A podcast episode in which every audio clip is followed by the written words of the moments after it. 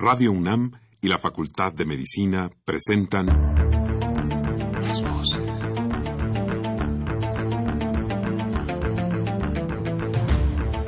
Voces.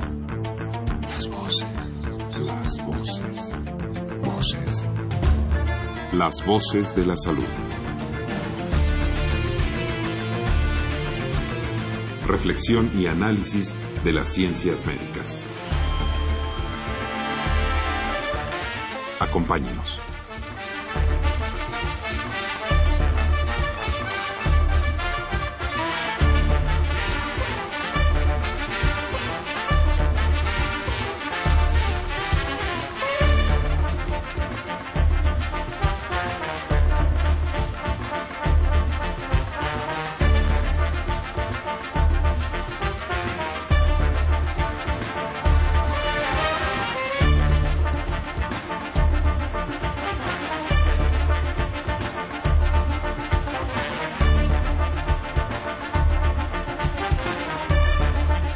Buenas tardes, estimados radioescuchas. La Facultad de Medicina de la Universidad Nacional Autónoma de México y Radio UNAM tiene el agrado de invitarlos a que nos acompañen en su programa Las Voces de la Salud. Soy el doctor Eduardo González Quintanilla, el día de hoy para hablar de educación a través de simulación en medicina. Se encuentra con nosotros el doctor Juan Barges Col. El doctor Juan Barges Col es doctor en medicina de la Facultad de Medicina, hizo la especialidad en neurocirugía en el Instituto Nacional de Neurología, hizo el posgrado en cirugía de base de cráneo en Pittsburgh y el doctorado en neurociencias de la Universidad de Barcelona. Actualmente es coordinador del programa de simulación en medicina en el posgrado de la Universidad Nacional Autónoma de México y trabaja también en el Instituto Nacional de Neurología como neurocirujano. Ah, con todo ese currículum ustedes se, se imaginarían que el doctor es muy viejo y no, sorpresivamente el doctor es muy joven. Eh, como siempre les queremos eh, invitar a que se comuniquen con nosotros a través de los siguientes teléfonos el 55 36 89 89 con cuatro líneas o al 01 800 505 26 88 con LADA sin costo.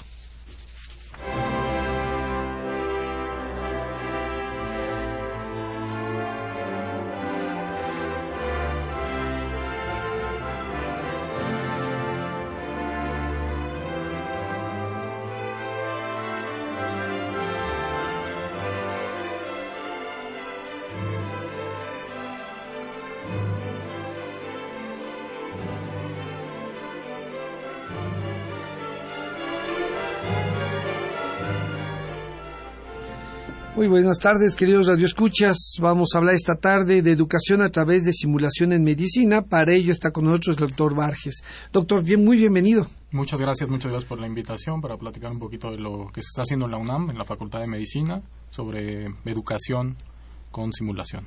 Y fíjese que muy probablemente nuestros amigos radioescuchas se preguntarán qué significa eso, qué es educación con simulación. Bueno, la, simulación en general se define como fingir algo o, poner en imitar algo, un escenario, un, un, momento, un, algún, alguna situación en especial. Y en medicina es más eh, como la forma de recrear escenarios o alguna patología que, que nos facilite la enseñanza del, o todo el proceso de enseñanza en, en, del, médico, ¿no? Del médico que está aprendiendo alguna destreza nueva o está aprendiendo algún proceso cognitivo, cognitivo nuevo. Eh, pero es todo un proceso, es más una técnica en realidad que, que una sola que un método de enseñanza como tal.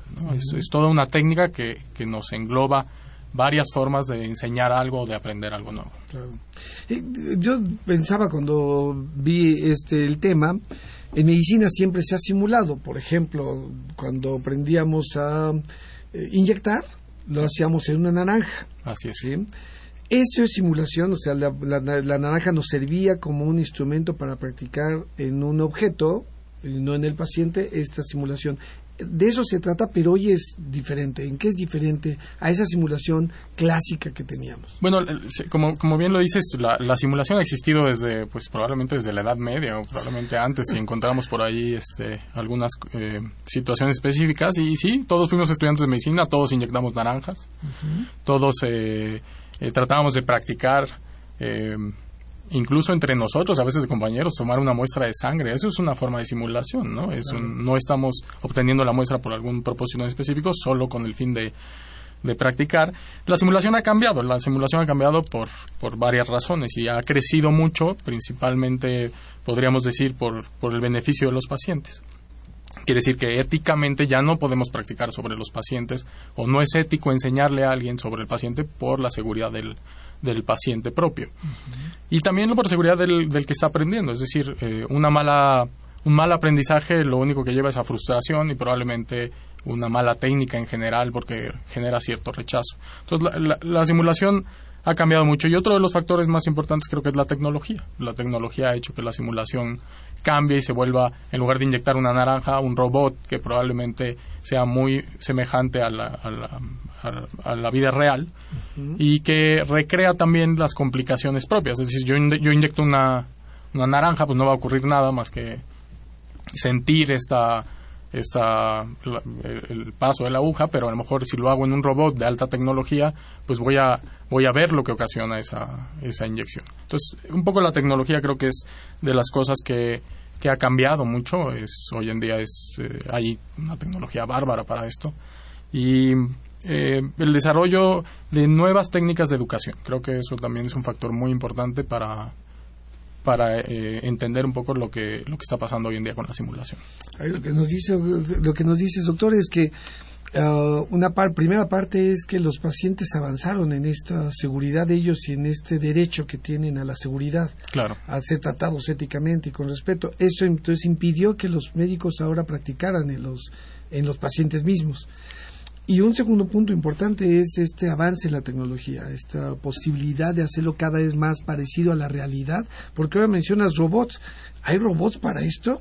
Sí. ¿Cómo ocurre esto? Bueno, eh, hay de todo, ¿no? Eh, ahorita vamos a, tocar un poquito el tema de los, de los tipos de simulación o de simuladores que hay.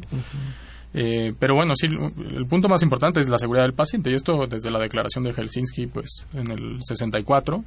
Eh, es un motivo de, de, preocupación, es decir, ya no podemos o no está bien hecho practicar sobre el paciente ni enseñar a nadie. No sustituye el que el, un médico esté en, en, el hospital aprendiendo alguna técnica. Claro.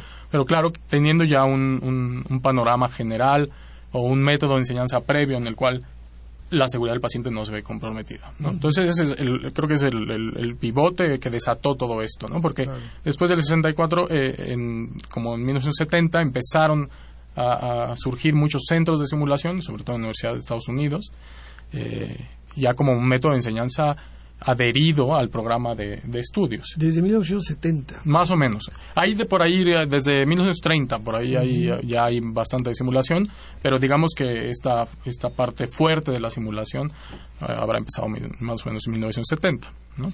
Eh, las ventajas entonces primero son para el paciente, pero ¿qué ventajas tiene el alumno? ¿Cuáles son las ventajas de este tipo de herramientas para el aprendizaje?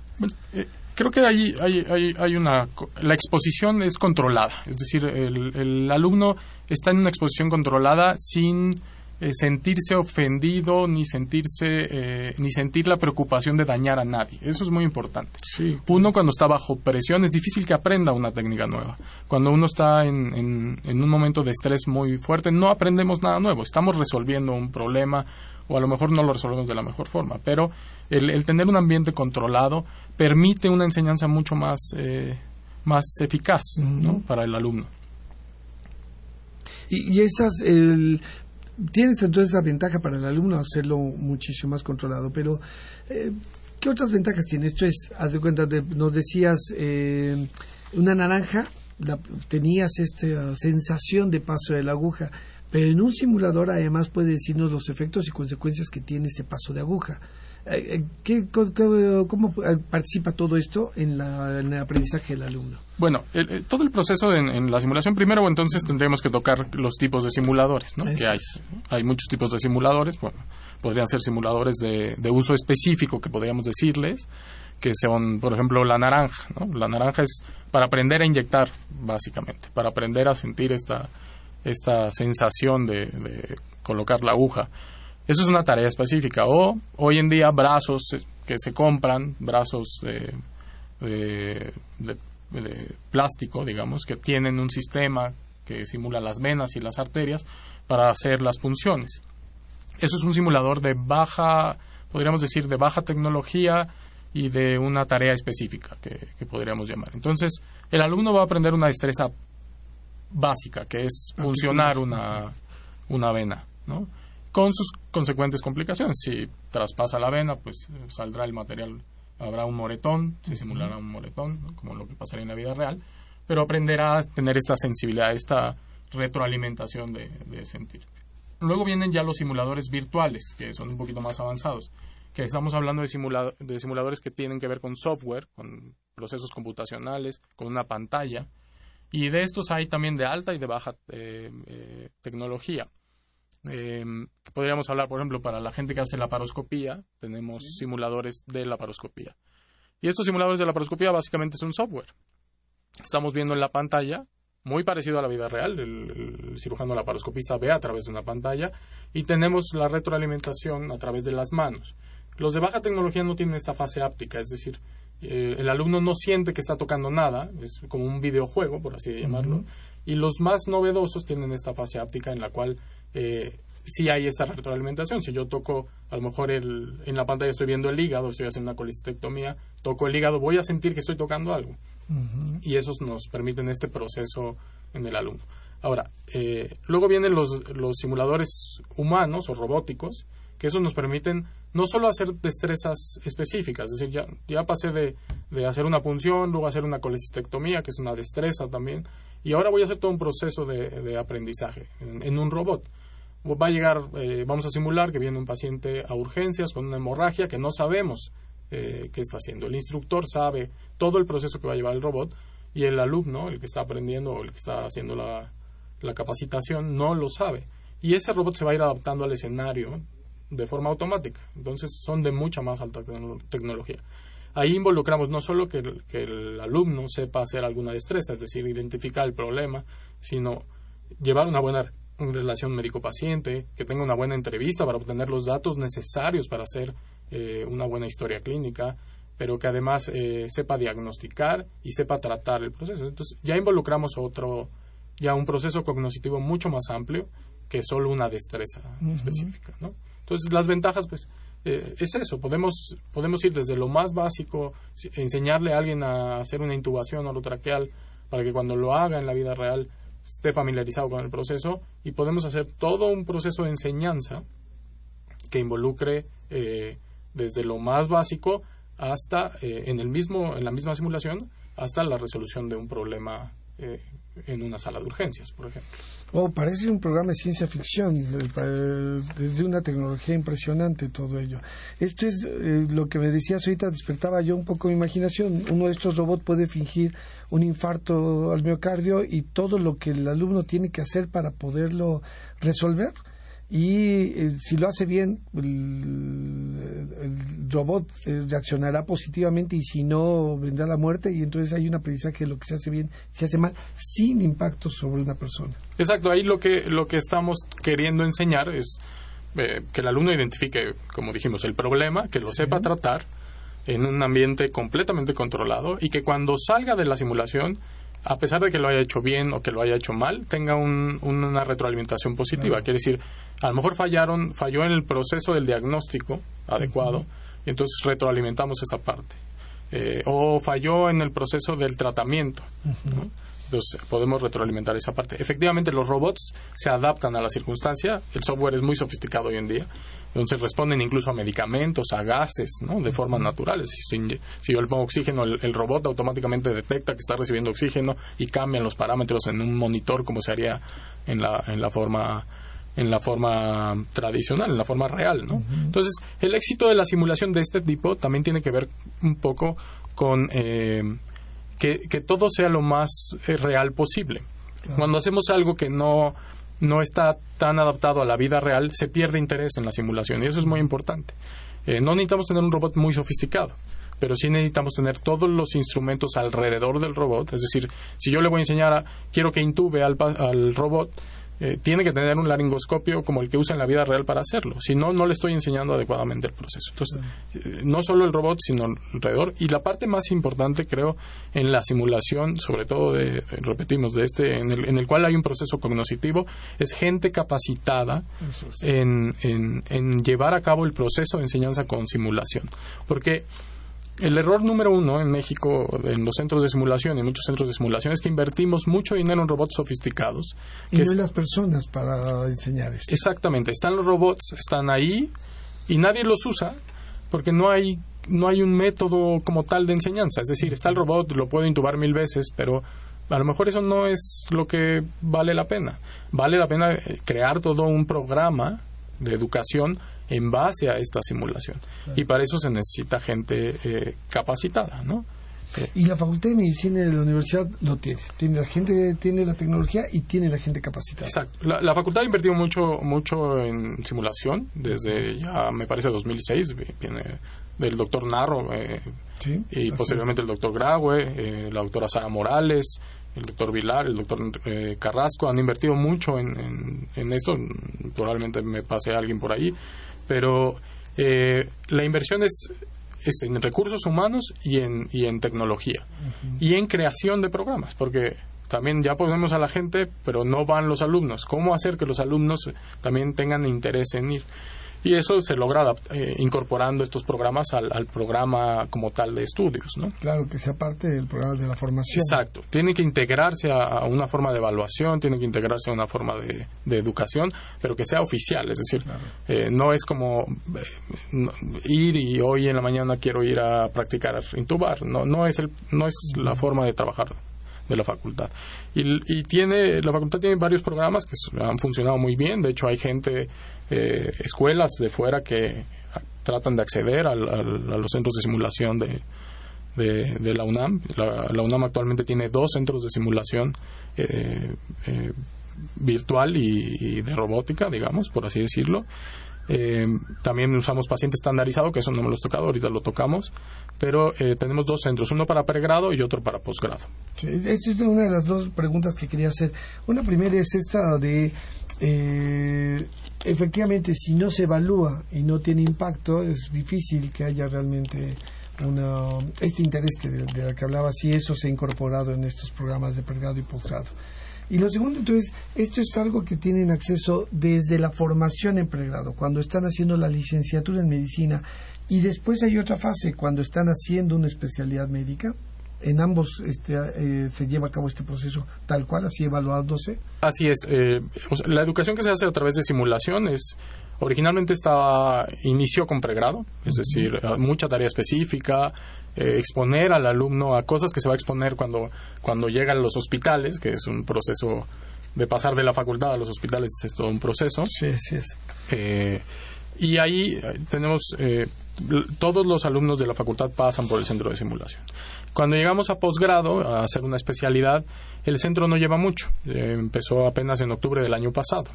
Es un centro nuevo, que es un área destinada específicamente a simulación, entonces está adecuada de acuerdo, de acuerdo a estándares de otros centros de simulación del mundo. Eh, es un área nueva, completamente nueva, y con tecnología igualmente nueva. Pero está destinada a los residentes eh, en formación, es decir, y educación médica continua.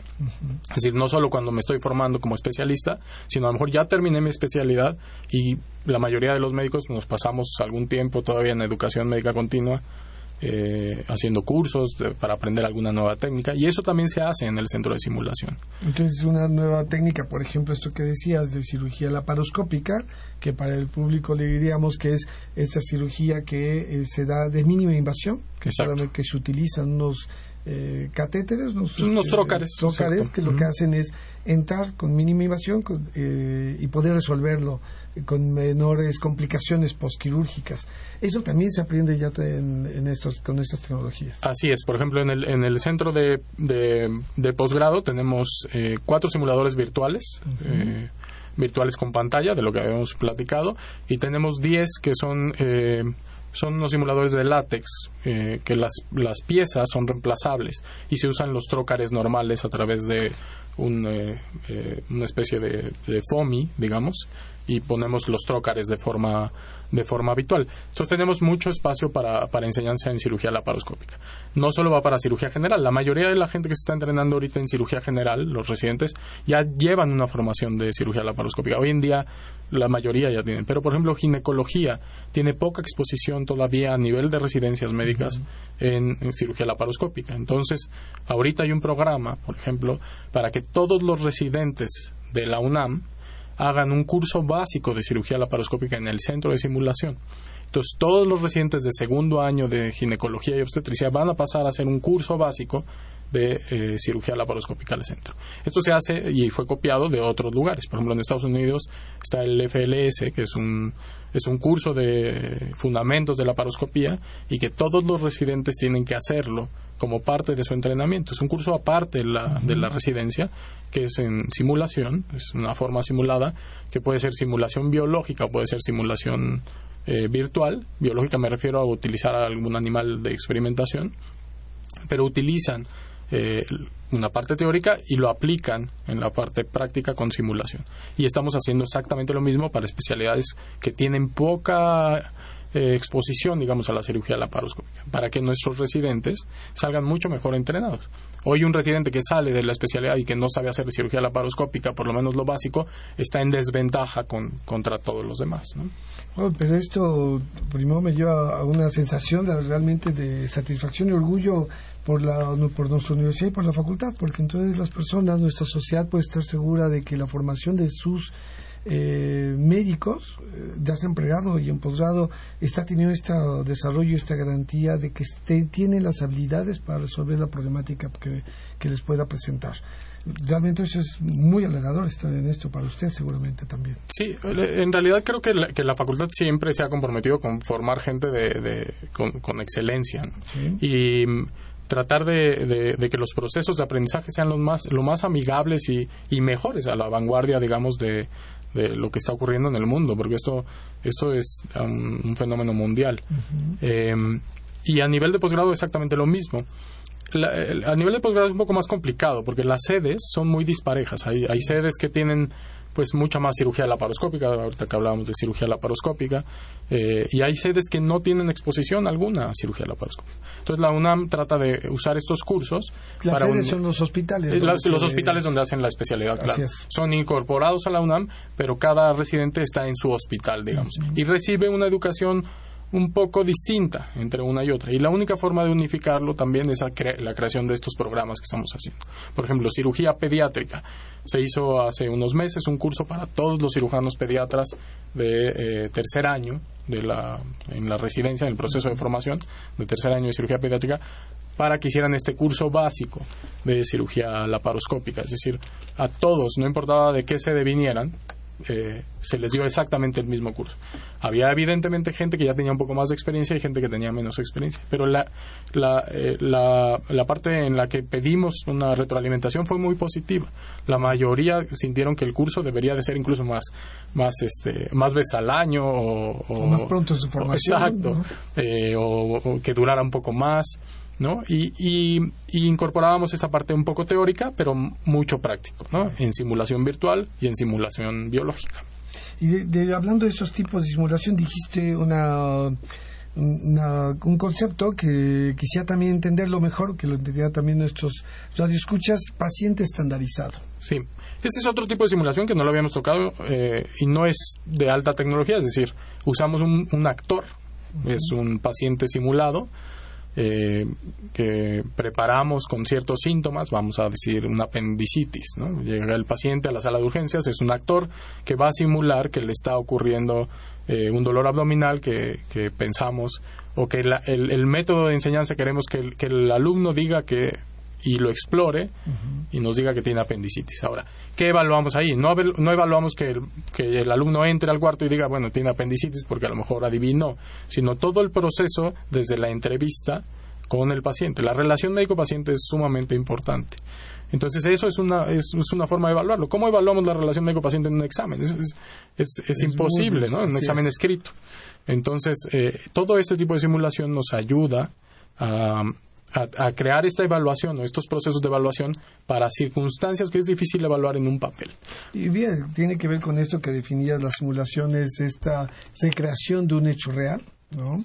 y que nada más real que una persona fingiendo y teniendo el contacto con el médico y el médico con la, con la persona desde si se saluda no se saluda si se le informa si se le ve si se le toca y se le pide permiso o sea todos estos elementos que bien dice son muy subjetivos que tienen que ver con la comunicación y con el profesionalismo eh, pueden resolverse de esta manera no solamente para aprenderse sino para evaluarse Exacto. Eh, eh, estos exámenes que, eh, con pacientes estandarizados son muy se, se, utilizan mucho. De hecho, es parte, por ejemplo, si uno quiere hacer una especialidad en Estados Unidos, tiene que pasar por un proceso de un examen teórico de dos partes y después viene una parte simulada en paciente estandarizado. Es un, es un tipo de examen y de evaluación donde lo que menos califican es que uno llegue al diagnóstico correcto y lo que califican es el proceso, de cómo llegó a ese diagnóstico. No importa si está bien o mal, porque esos son, son detalles que se pueden corregir de otra forma.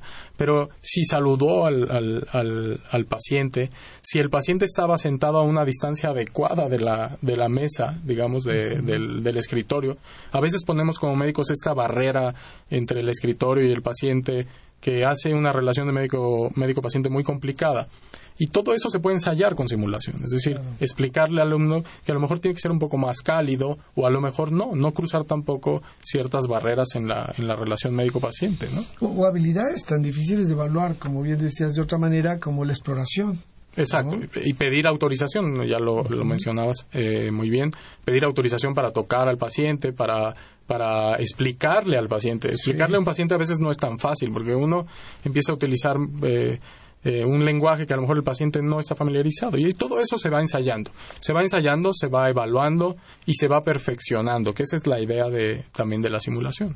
¿Qué, queremos crear? Es decir, eh, cómo Michael Jordan se volvió Michael Jordan. No se volvió Michael Jordan este, por ir dos veces a entrenar ¿no? Seguramente entrenaba todos los días, muchas horas al día, y entonces se volvió Michael Jordan.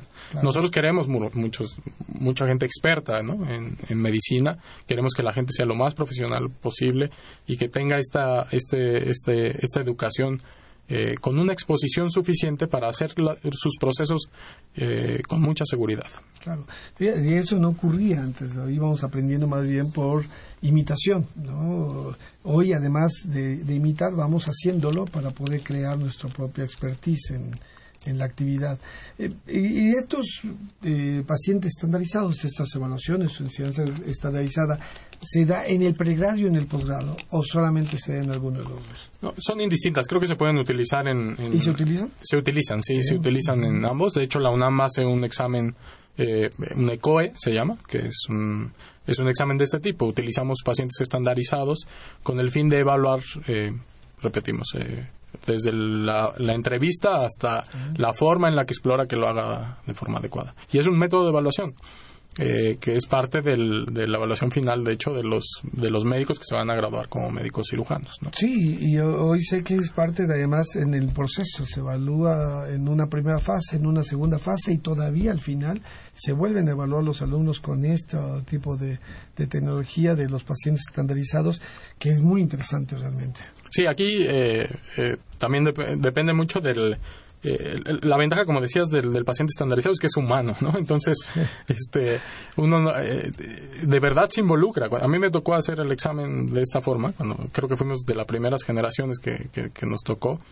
Eh, y sí, uno se pone nervioso y, y, es difícil explorarlo y a veces este no, no estamos seguros si, si, si, la información que estamos obteniendo es real, porque el paciente no nos dice nada, es un buen actor, habitualmente son buenos actores. En, algún momento se hizo, me, me, tocó participar de ello, con actores reales de nuestra misma universidad, eh, estudiantes de teatro, de filosofía y letras, fueron contratados para esto y lo hacían también, platicar esta anécdota que en algún momento uno de los alumnos salió, ¿no? Era depresión, estaba simulando estar deprimido el paciente.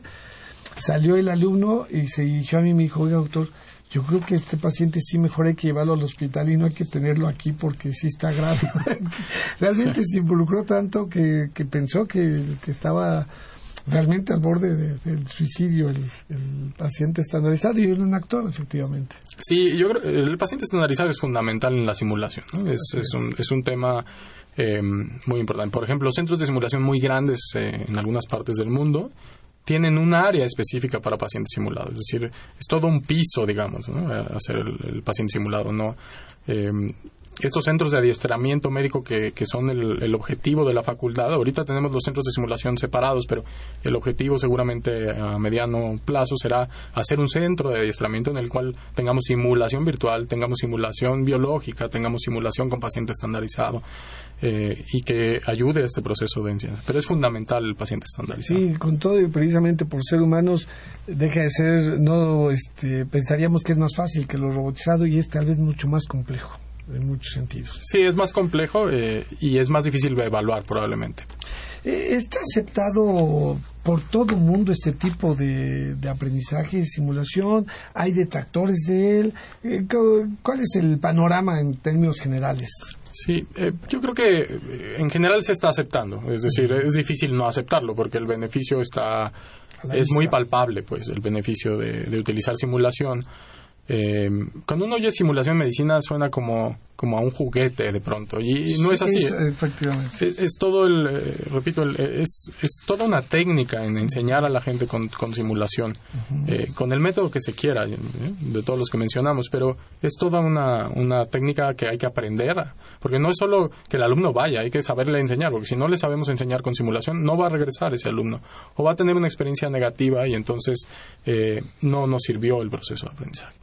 Eh, sí hay detractores, eh, yo pienso que cada vez menos, porque repito, es muy palpable el, beneficio de la simulación, pero como todo cambio, es decir, la, medicina era, a mí todavía creo que eh, me tocó escuchar por ahí, ve un procedimiento, haz uno y luego enseña uno, ¿no? Y con eso aprendes, es, como, como, como un poco esta, esta enseñanza de tradicional. tradicional y hoy en día no, hoy, hoy en día no queremos que aprenda a intubar el alumno, queremos que aprenda toda la técnica y todo lo que puede ocurrir alrededor de la intubación, por, un, por poner un ejemplo. Es decir, si algo sale mal, ¿cómo lo puede resolver? Eh, y si hay, si hay eh, cierta resistencia, como cualquier cambio, pues los cambios traen resistencia eh, habitualmente activa al inicio, después viene una resistencia pasiva, ya no, no, no, no estoy de acuerdo, pero lo dejo ser porque me da la impresión de que está funcionando.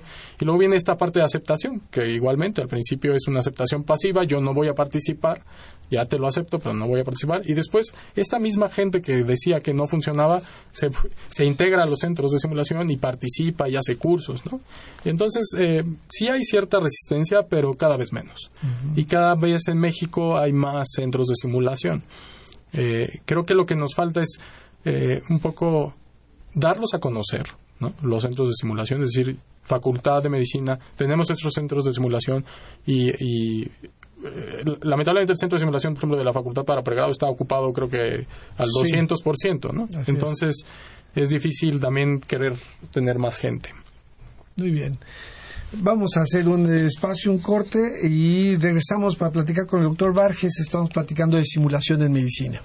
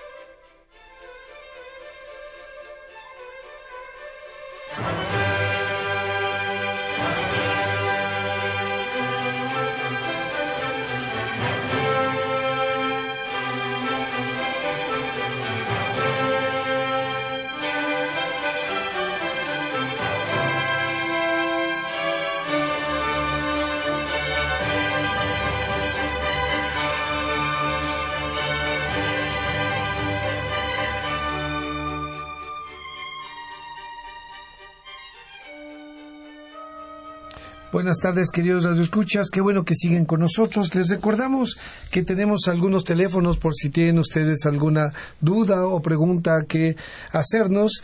En el programa los teléfonos son 55 36 89 89 con cuatro líneas o al 01850 52 688 Lada sin costo. Les voy a dar dos anuncios. La Facultad de Medicina, a través de su Departamento de Salud Pública, lo invitan al Seminario de Adicciones Gestión del Uso de Drogas en Jóvenes Usuarios de Crack, con el doctor Mario Domínguez García. Es este 26 de agosto de las 16 a las 18 horas en el auditorio doctor Fernando Caranza de la Facultad de Medicina. La entrada es libre.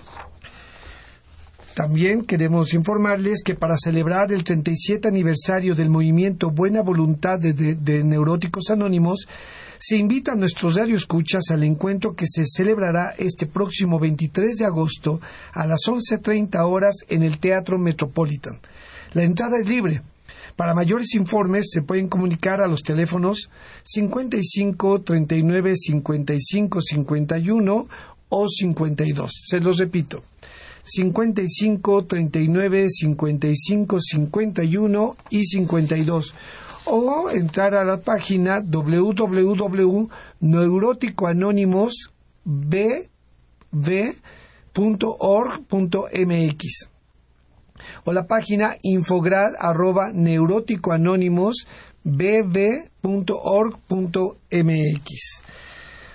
Pues bueno, estamos platicando con el doctor Varges, de educación a través de simulación en medicina. Realmente ha sido un tema muy interesante porque seguramente muchos de nuestros radioescuchas tenían información, pero ahorita lo que hemos hecho es ampliar esta información sobre la medicina usando simulación, que es realmente hoy un desarrollo impresionante en tecnología que tiene que implica un gran esfuerzo económico, financiero, no solamente para la obtención de la tecnología, sino en esta capacitación y desarrollo de programas como bien nos platicabas. ¿Cuál es, cuál, es el panorama en México de estos eh, centros de simulación para la enseñanza médica en pregrado y en posgrado? Yo creo que, el panorama es muy positivo a futuro, es decir, eh, eh, cada vez más hospitales, por ejemplo, invierten en tecnología para, para simulación. Hay un. la tecnología ha alcanzado tal grado que, por ejemplo, ahora un cardiólogo intervencionista, por ejemplo, que va a colocar un stent, puede practicar con las imágenes reales de su paciente, es decir, con la patología real de del paciente que va a intervenir en un simulador previo, previamente al, procedimiento. Es decir, puede practicar el procedimiento antes de hacerlo en realidad. Y eso da una ventaja eh, absoluta. Es decir, si yo pudiera eh, practicar quitar un tumor, por ejemplo, eh, varias veces antes, de las mismas características que voy a hacer un, un paciente, le ofrezco una seguridad mucho mayor. Entonces, eh, el panorama es muy positivo, cada vez hay más, más centros de simulación. Eh, de pronto en lo que caemos es la falta de recursos humanos capacitados para llevar estos centros de simulación. Y eh, la UNAM también un poco preocupada por esa, por esa parte va a realizar un curso que se hizo en un convenio con, con la Universidad de Harvard que es la Universidad de Harvard ofrece un curso para instructores en simulación, que es el curso más importante del mundo, eh, para formar recursos en, en, simulación. Y este curso lo van a dar ellos, la gente viene de, vienen dos profesores de, de Harvard y uno de, de, Santander, de, España, que están afiliados a este programa, y vienen a dar este curso del 2 al 5 de, septiembre para eh, eh, generar recursos humanos para la, para la simulación. E, es un curso que tiene un costo importante y eh, como todos los cursos cuando se organizan al principio, pues teníamos el, el miedo de, de, que no se inscribiera nadie, ¿no? Porque uno organiza un curso que tiene un costo relativamente importante y teníamos eh, un poco de temor y sorprendentemente recibimos más de 60 aplicaciones. Solo teníamos 15 lugares y lo ampliamos a 21. Wow. Entonces, eso nos habla un poco del, del panorama que está que está ocurriendo. Es decir, eh, un curso que tiene un costo por arriba de 30 mil pesos, casi 45 mil pesos costaba el curso, se llenó eh, y tuvimos lista de espera para el curso, porque hay gente muy interesada en hacer en hacer esta simulación. La UNAM va, a, va a preparar gente para ellos, pero también estamos preparando gente que está haciendo centros de simulación en otras instituciones. Entonces ellos vienen a prepararse en este curso que se da con este convenio con Harvard y llevarán este, este, esta experiencia a sus centros de simulación. Centros que habitualmente ya tienen la tecnología, pero les falta el recurso, el recurso humano. El recurso humano, el profesor que tenga toda esta capacitación para que realmente tenga efecto esta enseñanza en los, eh, en los alumnos. Exactamente. Y el otro plan, también un poco... Una pregunta sobre el curso. Este, ¿Dónde se va a llevar a cabo? Es ahí en la unidad de posgrado de la Facultad de Medicina. En la universidad. Sí, aquí en la, universidad, en el Centro de Simulación de Posgrado, que es el CECIP y es del 2 al 5 de, septiembre ya están eh, cerrados los espacios lamentablemente pero eh, sí tenemos viene gente de fuera viene gente de, de otras partes de la República gente de aquí del DF gente de Costa Rica. A tomar este curso. así es. Es un curso que, que se hace habitualmente en, en Boston. Eh, la otra, el curso es en inglés. Entonces, preparar a alguien para hacer, por ejemplo, una réplica de un escenario en inglés es complicado, si no es nuestro idioma principal. Eh, entonces se creó este curso en español en, Santander, en España, y a través de, ellos hicimos este convenio para hacerlo en México. Es decir, en este mismo curso, exactamente el mismo curso que se da en, Boston, se hace en español en Santander, en España, en Colombia y en México ahora. Ahora.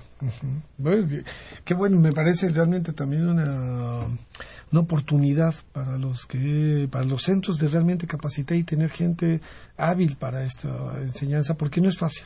Yo he estado en los centros no es del todo fácil. Hay que tener una capacitación hay que tener un entrenamiento para poderlo hacer.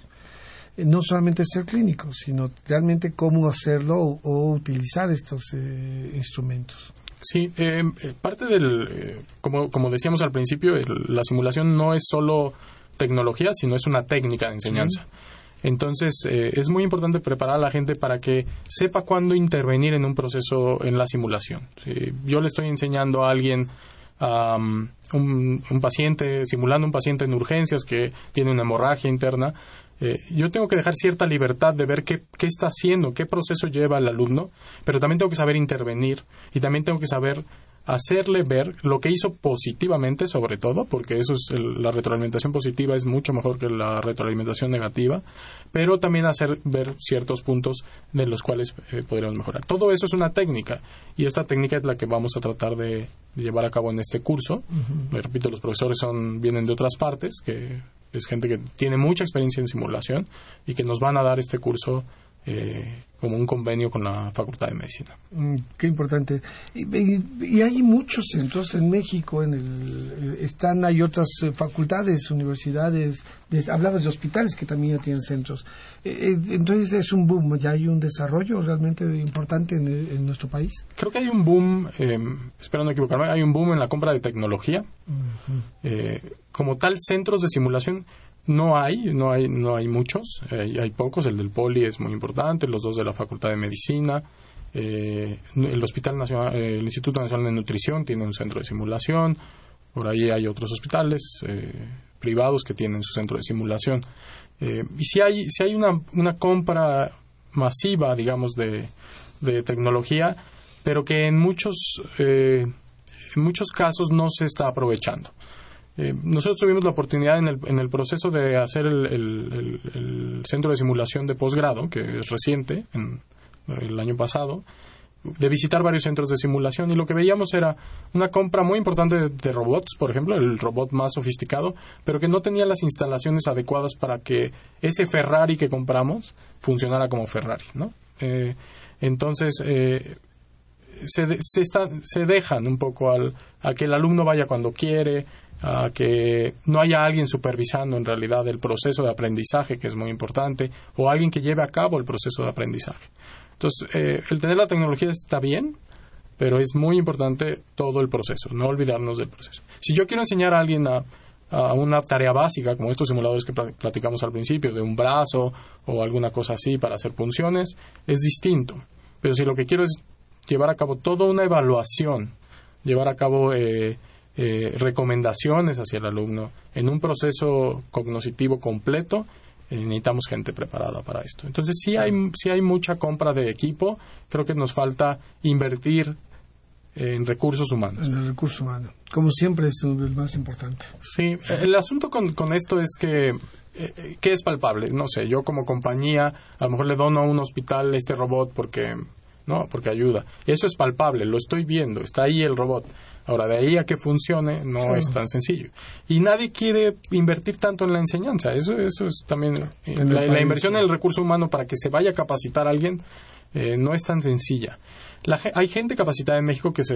Por ejemplo, el doctor Rodrigo Rubio, que lamentablemente no, no nos pudo acompañar, pero él es de, la poca gente que está aquí capacitada en México. Él hizo un fellow eh, completo en simulación en, en Canadá y, es gente muy, muy adentrada en el tema de la simulación.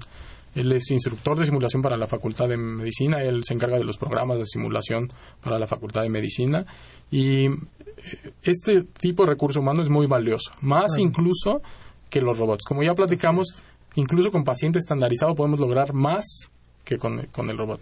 Pero es muy importante tener el recurso humano de, de llevar a cabo todo el proceso. Claro.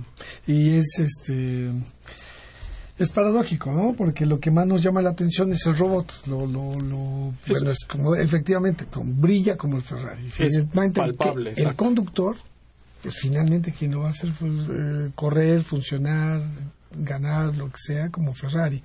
Es el recurso humano, como siempre, es este, el más valioso, al final de cuentas. Sí, eh, otro de los, creo, creo que de, los, de, lo, de lo que pudimos notar en algunos centros de simulación o, áreas designadas para simulación médica, que repito, van creciendo y van mejorando, pero sí en algunos hospitales lo que notábamos era eh, que estaba el robot, por ejemplo, un robot que podía responder a gases, pero estaba en un área que adecuaron ahí un poco porque pues, era el espacio que tenían disponible, pero no tenía eh, este, este robot tan sofisticado no, no podía llevarse a cabo una simulación de forma adecuada, porque no estaban las condiciones eh, óptimas. Entonces, eh, están subutilizados. Creo que, la palabra sería esa. En, muchos centros de simulación están subutilizados. ¿No ocurre eso en la Facultad de Medicina? Bueno, en la, facultad definitivamente no, es, está al 200% creo que el de pregrado. El de posgrado está empezando y nuestro, nuestro target, por así llamarlo, de, es más residentes y educación médica continua. Sí. Eh, digamos que ahí el obstáculo más importante es que los hospitales nos presten a los residentes para que hagan alguna tarea porque hay mucha demanda también de, eh, del recurso, del recurso en el hospital, entonces a veces es complicado. Pero hemos tenido una respuesta muy favorable, sobre todo en los cursos de la paroscopía, muy, muy favorable. Eh, repito, para los cursos ahora que estamos haciendo, medicina familiar, hicimos unos, un, un ensayo ahí con, con, con, unos cursos en los cuales les, les poníamos tres escenarios. Eh, distintos para que trataran de identificar un poco como un ECOE, como lo habíamos platicado, pero no era paciente estandarizado, eran los robots. Y funcionó bien, pero nos falló un poco el, la parte de que los mismos profesores supieran llevar esta simulación de forma adecuada. Entonces ahora, en este curso se inscribieron dos, dos de los de medicina familiar, eh, que van a tomar ese curso y entonces, claro, el proceso va a ser seguramente mucho más satisfactorio. Claro, la próxima vez. De todos los, todas las habilidades, todos los eh, eh, las técnicas que debe manejar un médico están contempladas en, una, un centro de simulación. Esto es, no sé, para la revisión oftalmológica, para la revisión ginecológica. ¿Hay para todo o, hay solamente está un stand, básico? Creo que eh, no, no es que sea básico, pero no cumplimos para todas las. Aún, repito, el centro es el de posgrado. ¿eh? Para, para la parte de pregrado creo que está es muy completo no, no hay mucho que, que falte. La parte de posgrado tenemos, eh, está empezando, en octubre del año pasado empezó y tenemos eh, para cumplir para cirugía general, para eh, medicina interna, para pediatría, medicina familiar, terapia intensiva.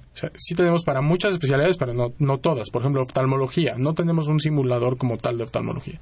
El asunto con la oftalmología es que son simuladores de tareas específicas. Eh, yo no le voy a enseñar a un oftalmólogo en realidad a, hacer una reanimación cardiopulmonar, porque eso ya lo aprendieron en su, en su proceso. Eh, lo que nos interesa es que hagan a lo mejor un FAC o alguna cosa de estas eh, que hacen de cirugía y son de tareas específicas, entonces nuestro universo sería muy reducido y tenemos que ir poco a poco tratando de cubrir todas las, todas las especialidades. Pero ahorita las que más volumen tienen son, son las principales que llamamos, ¿no? Que son tronco común, que sería pediatría, cirugía general, medicina interna, anestesiología, este tipo de especialidades. Anestesiología, qué importante. Anestesiología fueron, de hecho, de los pioneros en, la simulación. Sí, porque... Ellos hacen, eh, eh, son de los más entusiastas porque eh, la exposición a casos complicados, digamos, a casos raros, es, es, es, difícil. Entonces, hay un, en un curso, por ejemplo, que nos tocó, que nos tocó ver, hicieron una simulación sobre el auditorio. Todos los, eh, los del auditorio eran anestesiólogos y simularon un proceso que es un proceso patológico que, es hipertermia maligna, que es extraordinariamente rara que ocurra en un paciente, pero es catastrófica si no se detecta. Pero como es tan rara, como el 80% del auditorio no lo supo detectar, solo como el 20%. Entonces no tenían un antecedente, no sabían a qué se estaban enfrentando. Y en simulación se pueden se pueden perfectamente hacer estos escenarios con robot, con paciente estandarizado, porque al final eh, la máquina de anestesia es la misma y se puede y la idea de, de, que se requieren esos escenarios es que eh, se identifique el problema y se resuelva. Si se identifica adecuadamente, por ejemplo, este, este problema que tienen los anestesiólogos, que repito es extraordinariamente raro, pero si lo llegan a tener y lo identifican adecuadamente, el paciente se salva. Pero si no, si no, lo, si no lo hacen, no se salva. fíjate el impacto. y eso se puede entrenar. Es, un poco, esto salió de los pilotos, ¿no? De los, de los pilotos aviadores, es decir, eh, primero los militares y después la aviación comercial utiliza. Efectivamente, las simulaciones se hacen muchísimas cosas. Nadie va a simular en, un, en medio vuelo que se me apagaron los dos motores, ¿no? Tiene el, piloto tiene que saberlo resolver, pero eso lo practica en un simulador. Igual nosotros, no hace sentido que practiquemos antes de hacer un, un proceso o un procedimiento con el paciente. Tenemos que saber hacerlo antes y ya después eh, saber resolver. Claro. Muy buen ejemplo es la aviación, porque efectivamente se nos olvida que la simulación existe con esta tecnología desde hace mucho en otras áreas. Y hoy con esta tecnología está en medicina. Nos llega una llamada del señor Eduardo Nava Aguilera, de 65 años, y nos hace algunas preguntas. Dice, supongo que conseguir este tipo de simuladores es caro. ¿Lo es? ¿Dónde se consiguen? Eh, y otras escuelas de medicina pueden usar los centros de simulación, por ejemplo, en nuestra, de nuestra escuela. Eh, son otras preguntas sobre cómo se consiguen, son caros y si otras escuelas pueden utilizar nuestros eh, centros de simulación. los simuladores son, caros, efectivamente. bueno, dependiendo del, tipo de simulador que, que busquemos, ¿no? Si queremos hay desde simuladores muy económicos. ¿Qué es muy económicos? Bueno, eh, depende de para qué. Si queremos un brazo, a lo mejor un brazo lo podremos conseguir en 8 mil pesos, 10 mil pesos, ¿no? Eh, no, no, no es un, simulador tan caro. Si queremos un robot puede costar hasta 4 millones de pesos, ¿no? Entonces, no, no hay forma de decirle si es eh, un rango de precios es, muy, muy disperso, digamos, ¿no? Depende de lo que busquemos, será el precio. Se consiguen, bueno, hay muchas empresas, las mismas empresas, de hecho, por ejemplo, que hacen los simuladores de avión, son las mismas empresas que hacen los simuladores médicos. Ellos mismos, no todas, hay empresas eh, que se dedican exclusivamente a simuladores médicos, pero una de las empresas más, más grandes a nivel mundial es se dedica a hacer simulación para aviación y se dedica a hacer los mismos simuladores y robots para, para la medicina. Digamos que fue un, vieron un área de oportunidad ahí importante y, se tienen una, una rama eh, dedicada a eso.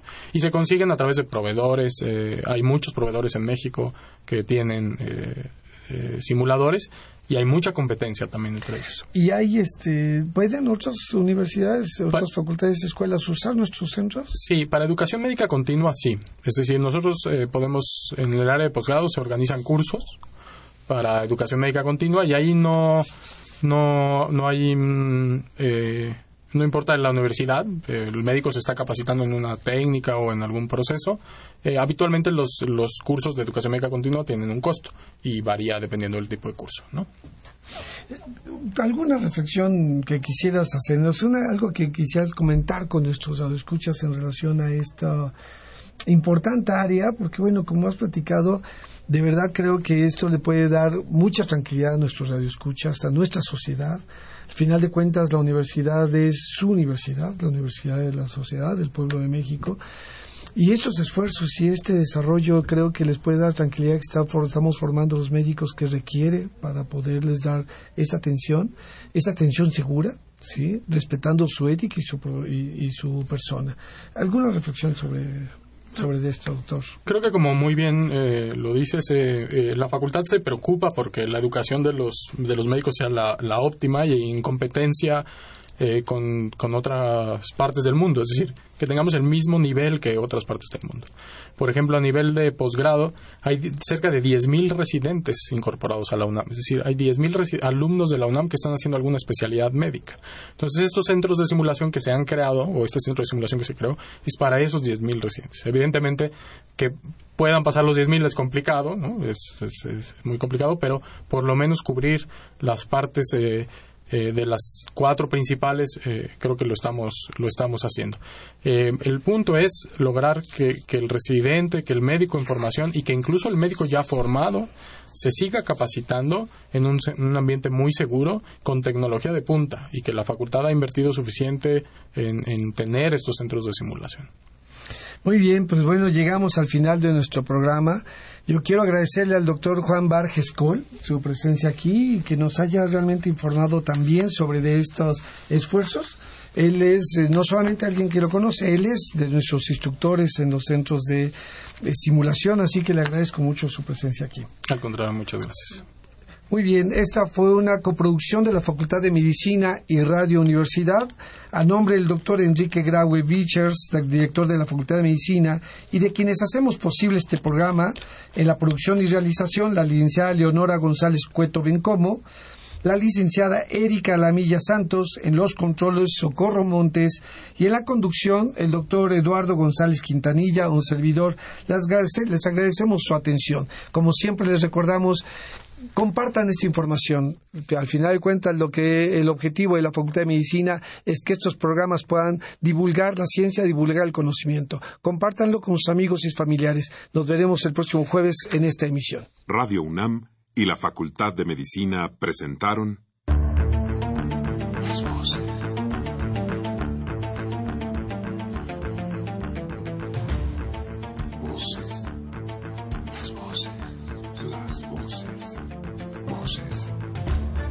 Las voces de la salud. Reflexión y análisis de las ciencias médicas.